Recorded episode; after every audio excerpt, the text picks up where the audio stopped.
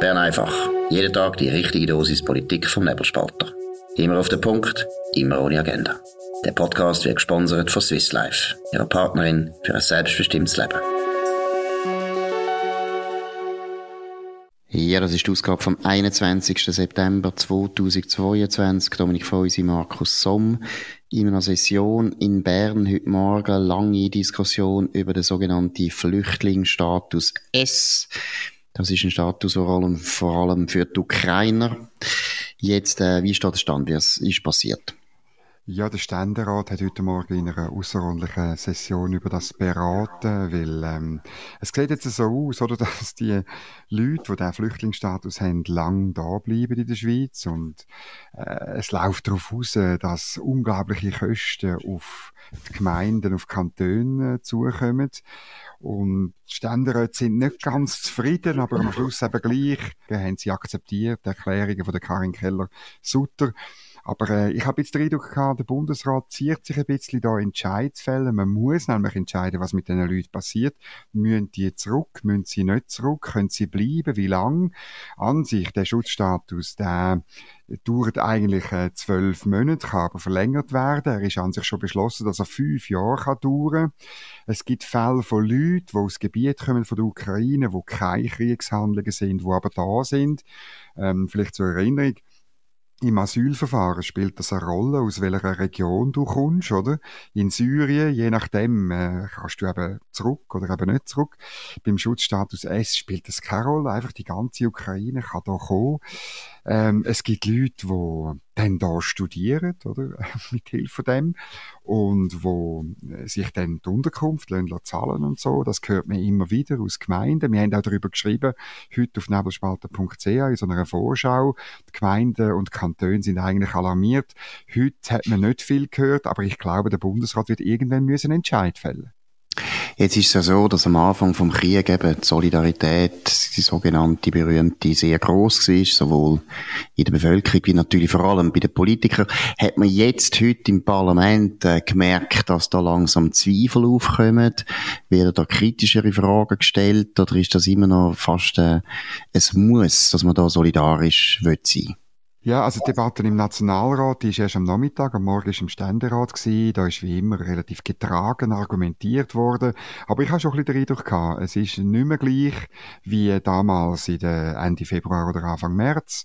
Ähm, es ist klar, dass man irgendwie durch wieder in einen geordneten Betrieb muss, früher oder später. Und ähm, ich habe Stimmen gehört, aber ehrlich gesagt nicht, ähm, äh, im Protokoll, nicht im Rat, aber ich habe Stimmen gehört, die gesagt haben, der Bundesrat müsse entscheiden. Der Bundesrat müsse zum Beispiel sagen, ja, ähm, äh, dass die, die neu kommen, ähm, im nächsten, irgendwie im nächsten März, dass die in ordentlichen Asylprozess äh, müssen durchlaufen und die, die schon da sind, vielleicht auch irgendein Übergangsregime ins ordentliche Asylwesen äh, müssen gewärtigen, weil ähm, man hat sonst wirklich Probleme. Es kommt noch dazu, dass ähm, auf der sogenannten Balkanroute also über äh, Flüchtlingsrouten aus dem, aus dem äh, mittleren und nahen Osten, über den Balkan, über Serbien, Kroatien, dass da viel mehr Leute kommen als auch schon.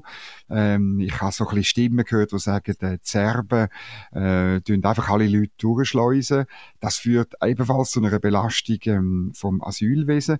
Und ich habe das Gefühl, ein äh, bisschen, bin ich ganz sicher, aber ich habe den Eindruck bekommen, Karin Keller-Sutter nimmt das im Moment noch ein bisschen auf die leichte Schultern. Ich glaube, dass sie aber schon weiß, dass sie da wird entscheiden müssen fällen bald. Und ich meine, es ist schon ein bisschen eine Zeitbombe, weil äh, eben, es ja. ist klar, es geht jetzt sehr, sehr lang. Wir haben nächstes Jahr Wahlen. Zuwanderung ist sowieso äh, ein Thema, wo wird aufkommen. Da bin ich todsicher, vor allem wenn es wirtschaftlich immer schlechter geht und vielleicht dann auch eine Arbeitslosigkeit wieder ein Thema wird. Also mich denkt auch, die Regierung muss da bald einmal Fürsche machen. Aber ich finde es auch vom Parlament natürlich ein bisschen schwach, dass die auch nicht mehr äh, selber ein bisschen ins Denken kommen, weil irgendwo muss man da eine bessere Lösung bringen. Es kann eben nicht sein. Ich meine, wenn der Krieg noch Jahre geht, dann kann es nicht sein, dass wir einfach, ja, praktisch alle aufnehmen, die einfach wollen, sondern müssen wir auch wieder neue Kriterien einführen, wo eben, du hast vorher gesagt, es gibt Regionen, die überhaupt nicht betroffen sind. Ich meine, wer in der Westukraine lebt, aber auch Kiew, die sind nicht mehr betroffen vom Krieg. Und äh, wir haben ja alle das Verständnis, dass die äh, mutig da ihren Krieg führen. Das tun wir ja absolut äh, auch würdigen. Aber es kann nicht sein, dass sie das ganze Land leeren. Und das ist auch nicht im Interesse übrigens von der ukrainischen Regierung. Muss man auch mal wieder sagen. Also ich finde, es kommt immer in solchen Fällen total gut zum Ausdruck, dass die Leute, die heute in der Schweiz leben, keine Ahnung mehr haben, also ich auch nicht, was eigentlich Krieg bedeutet. Und Krieg bedeutet halt schon, dass auch in den Ländern, wo Krieg geführt wird, das Leben geht dort weiter. Es ist nicht so, dass die jetzt einfach alle rumhocken und warten, was passiert. Also es wird auch weiter geschafft, es wird weiter Schule gehen, es wird weiter studiert. Und das müssen die nicht in der Schweiz machen, das könnt ihr auch in der Ukraine machen. Karin Keller-Sutter hat auf zwei Sachen hingewiesen, vielleicht noch zur Ergänzung. Erstens, dass der Kriegsverlauf ungewiss ist. Ja, das ist er. Und es ist auch so, dass in der Westukraine etwa die Raketen einschlägt. Und das Zweite, dass es äh, nicht möglich sei, wegen Schengen, dass die Schweiz jetzt da allein den Schutzstatus würde aufheben oder transformieren. Ähm, ja, wir sind halt da wieder mal eingebunden in eine Struktur, wo äh, uns letztlich die Hände bindet und ähm, das äh, kann man positiv erachten. Man kann aber auch sagen, es ist halt der Grund, warum wir keine richtige schweizerische Flüchtlingspolitik machen können. Ja, und es zeigt eben genau, warum sehr viele Politiker das wahnsinnig bequem finden, wenn die Schweiz sich noch mehr anbinden an die EU, weil man kann immer Verantwortung abschieben. Ich meine, ich finde es schön, dass man dann als Politiker ein hohes Gehalt hat und äh, einen sicheren Job, aber man muss eigentlich die Arbeit nicht mehr machen, sondern kann immer sagen, ja, eben, wir müssen jetzt schauen, was in Brüssel passiert und äh, Schengen tut uns binden und so weiter. Finde ich ein bisschen schwach von der Karin Keller-Sutter. Ich finde eigentlich, sie sollte selber ein paar gute Ideen haben, wie man das Problem kann lösen kann, weil es ist ein Problem, wo alle sehen. Ich meine, also ich muss jetzt ehrlich sagen, jetzt ist ja noch recht früh. Der Krieg ist erst ein halbes Jahr. Und wie sie richtig sagt, ja, er ist ungewiss, der Krieg. Der kann noch fünf Jahre gehen durchaus möglich. Und da müssen wir einfach andere Lösungen haben. Wir können nicht, ich meine, die Ukraine hat 40 Millionen Einwohner. Also von dem her, da müssen wir mal eine bessere Idee bekommen. Im Nationalrat heute, äh, grosser Tag von denen, die wollen, äh, sich in Szene setzen, auch für den Wahlkampf für nächstes Jahr. Ähm, man hat Motionen auf dem Tisch gehabt von der Mitte und von der SP, sofortigen ähm, Teuerungsausgleich für die Rentnerinnen und Rentner, also außerplanmäßig. Es gibt ja dort eine regelmäßige äh, Anpassung, aber das wollen wir jetzt sofort machen und äh, sofortige Erhöhung von der Prämienverbilligung. Das sind ja auch die beiden Beschlüsse, die man im Juni gemacht hat, aber jetzt äh, hat man Motionen verabschiedet wo das unbedingt und dringend sofort wollen, also grosse, grosse Erfolg von denen, die das Geld von anderen Leuten wollen ausgeben. Vielleicht nur eine kurze Bemerkung, es ist also ähm, SP Grüne und die Mitte gewesen, die da geschlossen dafür sind. Ähm, die anderen sind dagegen gewesen, auch die Grünliberalen sind äh, äh, dagegen gewesen. Das finde ich doch, finde ich doch interessant, ähm, äh, weil sie sagen, man könne nicht so äh, kutschieren. Also ein liberales Zucken bei den Grünliberalen finde ich mir gut. Und bei der FDP hat es einen einzigen gegeben, der das auch unterstützt hat, die entscheidende Emotion von der Mitte, nämlich der Hans-Peter Portmann, FDP Zürich. Gut, Hans-Peter Portmann sich wirklich merken, nicht mehr, nicht mehr wählen im Herbst, das geht nicht. Das sind also wieder so Grundsatzfragen von einer liberalen Haltung, wo sich da gut zeigt, das ist nichts anderes als Wahlkampftheater und ein FDP-Nationalrat aus dem stärksten Kanton von der Eidgenossenschaft sollte das nicht mittragen. Also Hans-Peter Portmann nicht mehr wählen. Bitte merken. Aber es sind Wahlkampfgetöse. Unmittelbare Wirkung haben die Beschlüsse nicht.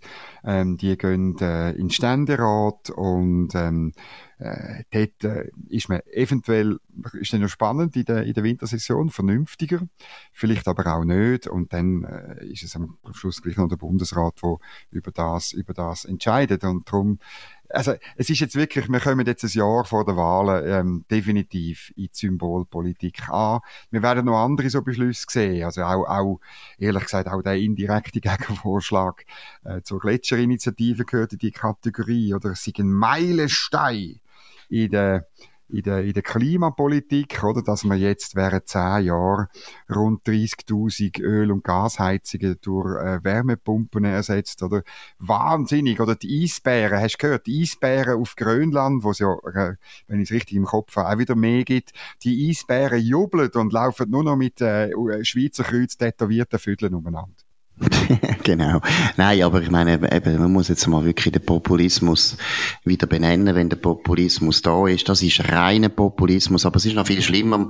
Man lenkt ab von einer absolut verfehlten Energiepolitik. Da finde ich einen von der frechsten Regierungsräte oder Staatsräte, muss man sagen, ist der Roberto Schmidt aus dem Wallis. Ganz ein frecher Kerl. Das war nämlich der der die Motion seinerzeit äh, gemacht hat nach Fukushima, dass man da soll sofort aus der Atomkraft Kraftwerke raus. Das ist ein absoluter, wie soll ich sagen, ein Versager. Das ist einer der wichtigsten Leute gewesen, die die absolut verfehlte Energiestrategie von der Mitte-Bundesrätin, CVP-Bundesrätin Doris Leuthard unterstützt hat, angestoßen hat und so weiter. Und die Leute kommen jetzt, jetzt wo die Strompreise unter anderem wegen einer schlechten Energiepolitik am explodieren sind, wollen sie den Leuten wieder Geld verteilen, aber eben Geld, das sie den Leuten zuerst aus dem Sack genommen haben und nachher tun sie es wieder zurufen. Nein, das ist eine grusige Art von Politik, die muss man denunzieren. Solche Leute sollte man nicht mehr wählen. Denken dran, solche Leute sollten ihr nicht wählen. Die Leute, die im Wallis leben, bitte auch den abwählen das nächste Mal.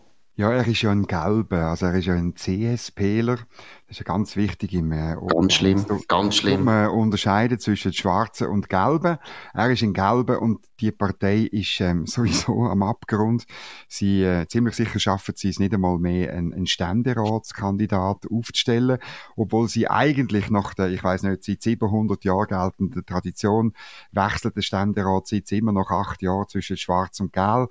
Und es scheint jetzt wirklich so, dass sie gar nicht in der Lage sind, jemanden aufzustellen, was dann würde heißen, dass der Beat Rieder der Schwarze äh, nochmal darf. Aber das äh, werden wir dann sehen. Vielleicht noch zu dem Referendum von der SVP. Ähm, die haben das angekündigt, also die Fraktion hat das bei der Partei beantragt gegen, das, äh, gegen den indirekten Gegenvorschlag. Das ist eine interessante Debatte. Einerseits links sagt man, sieht man, das sind Klimalügner, das sind äh, die, die nichts machen wollen, die, die uns in den Untergang treiben, die Öl, Öllobbypartei und so weiter, hat man alles können lesen auf der anderen Seite sagt die SVP ja, in dem Gesetz stehen ja nur Ziele, äh, netto Null eben und so weiter und dann Zwischenziele, die äh, kaum erreichbar sind äh, und, und wo er auch keine Massnahmen beschlossen haben. Und ähm, ist natürlich schon auch noch ein Punkt, oder? In dem Gesetz ist eben vorgesehen, dass man Öl- und Gasheizungen rausreißt und Wärmepumpen rein tut. Ähm, und ausgerechnet, wenn wir eine Strommangellage haben, oder, tut man sozusagen den Strom, den Stromverbrauch noch erhöhen. Das ist das Argument von denen, die das Gesetz nicht gut finden. Und da ist mir etwas aufgefallen bei der Simonetta Sommaruga. Oder wenn im Gesetz, in dem indirekten Gegenvorschlag ganz genau liest, dann steht ähm, nicht nur der Ersatz von Öl- und Gasheizungen wird subventioniert. Da gibt es einen Mitnahmeeffekt von vermutlich beinahe 100 Prozent. Das ist schon mal falsch. Aber man subventioniert auch den Ersatz eben von so Elektroöfen also dem sagt man elektrische Widerstandsheizungen. Und sie hat im Parlament gestern plötzlich von diesen elektrischen Widerstandsheizungen angefangen Und für mich ist es klar, warum, oder? Weil sie gehört hat, wie die SVP argumentiert. Also, äh, oder weil es ist wirklich ein bisschen unlogisch, wenn wir zu wenig Strom haben, äh, subventionieren, dass wir noch mehr Strom brauchen. Und da hat sie plötzlich gesagt, ja, aber es sind auch äh, die, äh, die elektrischen Widerstandsheizungen, die man kann ersetzen durch weniger stromfressende Wärmepumpen. Und das ist interessant, wie bereits Referendumsdrohung schon eine andere Kommunikation zur Folge hat. Das ist mir aufgefallen. Absolut. Also das Referendum muss man unbedingt unterstützen. Das ist eine gute Idee. Es ist auch eben, auch das ist ein unerhörter Populismus, Wärmepumpen jetzt grossflächig subventionieren in einem Zeitpunkt, wo man weiss, dass die Lieferfristen für Wärmepumpen uh, hoch sind. Man kommt gar keine Wärmepumpen über. Zweitens haben wir auch keine Leute, die das Zeug montieren können. Also es ist ein absoluter Schlag ins Wasser. Vielleicht in fünf Jahren sieht es anders aus. Aber auch das ist alles Schrott. Man sollte eigentlich jetzt dringend darüber reden, wie man unsere Stromproduktion wieder auf Vordermann bringt, wieder mehr Strom kann produzieren, sei das Wasserkraft, Solar, Wind oder eben vor allem Atomkraftwerke. Über das müssen die Bürgerlichen reden und sich nicht in den blödsinnigen Wettbewerb begeben mit den Grünen und mit der SP. Ja, wer ist eigentlich da der solarfreundlichste oder wer tut da am meisten Wärmepumpen subventionieren? Das ist so das falsche Narrativ für die Bürgerlichen. Die Bürgerlichen müssen sagen, jetzt die Energiestrategie ist gescheitert. Punkt eins. Punkt zwei, wir müssen alles machen, dass wir schnell wieder mehr Produktionskapazitäten haben. Und da gibt es so viele Möglichkeiten. Wasserkraft haben wir teilweise so abstruse Vorschriften, was Restwassermengen betrifft. Da kann man eingreifen, da könnte man politisch schon lange etwas machen, dass man entweder Wasserkraft noch ausbauen kann oder vor allem davor kann bewahren, dass man noch mehr Produktionskapazität bei der Wasserkraft verlieren. Das, das ist nämlich, das droht uns. Zweitens, beim Solar kann man auch etwas machen, ist man gleich. Und vor allem über Atomkraftwerke müssen die Bürgerlich reden. Aber zurzeit reden sie immer noch über absolute Nebenthemen. Und wenn ihnen nichts mehr einfällt, dann machen sie das Gleiche wie die Linken und verteilen Geld. Ganz falsch. Also es gibt äh, auch noch eine äh, außerordentliche Debatte heute Nachmittag, die läuft jetzt gerade ähm, zu äh, der Versorgungssicherheit, aber ähm, also es ist noch nicht fertig. Aber was ich bis jetzt gehört, das sind ein bisschen alte Kamellen. Ich glaube wirklich, ähm, äh, da muss das Parlament noch ein bisschen Denkarbeit leisten. Aber es ist ja im Tun, oder mit dem Beschluss 4 zu dem äh, indirekten Gegenvorschlag. Das ist ein bisschen eine, eine, eine taktisch komplizierte Geschichte. Also man hat so einen zusätzlichen Beschluss in den indirekten Gegenvorschlag gemostet und holt ihn jetzt aber wieder raus. Man hat einfach eine Geschäftsnummer gebraucht und jetzt tut man dann wieder abtrennen, weil man ja, äh, weil jetzt Referendum läuft man will ja nicht, dass dann das ins Referendum kommt. Dort äh, ist das Ziel an sich, eben, dass man mehr Solar baut, insbesondere die zwei grossen Projekte im Wallis, die es gibt. Aber man ist dort dran, es gibt dort auch Pläne, Wasserkraftwerke dort rein zu drucken in diese Vorlage äh, und dann noch ein bisschen die Solardachpflicht abzuschwächen. Da ist man im Moment in, in der Wandelhalle ziemlich stark am Dealen. Ich habe da verschiedene Sachen gehört, verschiedene Leute gesehen, die miteinander diskutieren, wo man sonst nicht so miteinander sieht. Ja, ja gut, aber eben, sie sind alle verliebt in Solar und ein bisschen Wasserkraft, aber wenn man dann schaut, ja. eben, am Schluss passiert dort gar nichts. Besser gesagt, die Stromproduktion wird eben gleich nicht richtig äh, ausgebaut, sowieso nicht und man macht alles so Schrott, wie eben zum Beispiel Prämienverbilligungen und Wärmepumpen subventionieren. Das ist alles Ablenkungsmanöver von Leuten, die gescheitert sind mit ihrer Politik. Das muss man unbedingt sagen. Man muss einfach sagen, die Politik hat nicht funktioniert. Man sollte jetzt unbedingt korrigieren und die ganze Energie sollten die Bürgerlichen nur auf die Korrekturen setzen und nicht in der falschen Richtung weitersäckeln, nur damit die Linken ja nicht den Offenbarungseid je leisten wo nämlich heisst, ihre ganze Energiepolitik macht keinen Sinn. Gut, haben wir noch letzte, ein letztes ja. lustiges Thema. Migro, auch so ein Hösi-Verein, eine Hösi-Firma von der allerhöchsten Hösi-Stufe. Erzähl, was die wieder gemacht haben. Ja, es ist, äh, ich finde es eine wunderschöne Geschichte. Der nächste, der nächste Wokeism in der Schweiz. Also, ich, äh, hast du auch den Eindruck, es, es häuft sich so ein bisschen langsam. Jetzt ist äh, ein Glasse an der Reihe, wo Cowboy heißt, oder? Also, und auf der, es geht nur um die Verpackung vom Glasse, nicht einmal um den Namen, oder? Man könnte ja sagen, das ist kulturelle Aneignung, dass das Glasse Cowboy heißt. Das Glasse ist im Übrigen rot-weiß und hat dann so einen Schocki-Überzug vorne dran. Auf der Verpackung hat hat's, äh, auf der alten hat zwei Cowboys, die sind äh, zu erkennen an den entsprechenden Hüten und der eine hat noch eine Whiskyflasche in der Hand, oder? Das ist natürlich völlig gemein, wie wenn die immer würden saufen. Das Lasso trifft ja das Rindviech nicht, wenn man, wenn man besoffen das schmeißt. Aber schlimm ist, auf der anderen Seite hat es einen Mexikaner bewaffnet mit einer Schrotflinte, äh, mit einem Sombrero und so einem typisch mexikanischen Umhang und das geht natürlich nicht. Darum Migro hat reagiert und nicht etwa eine neutrale Verpackung gemacht. Nein, man hat einfach den Mexikaner weggeschmissen. Äh, man hat einen, für einen dritten Cowboy vorne an und auch die Whiskyflasche hat man weggenommen, weil äh, es ist ja klar, äh, kleine Kinder, die da die Verpackung sehen, die rennen sofort äh, in die Bar vom Vater und schmeißen sich Whisky hinter Gurgeln, oder? Das ist ganz gefährlich. Das hat man also auch weggenommen. Gut, und äh, wir haben auch gehört, dass in Mexico City jetzt äh, wirklich Dankbarkeits- äh, Gottesdienst abgehalten werden. Migro wird gelobt für das. Mexiko ist ganz aus dem Häusli. Mexiko ist ganz aus dem Häusli und ist so froh, dass sie nicht mehr von der Migro als äh, Alkoholiker bezeichnet werden.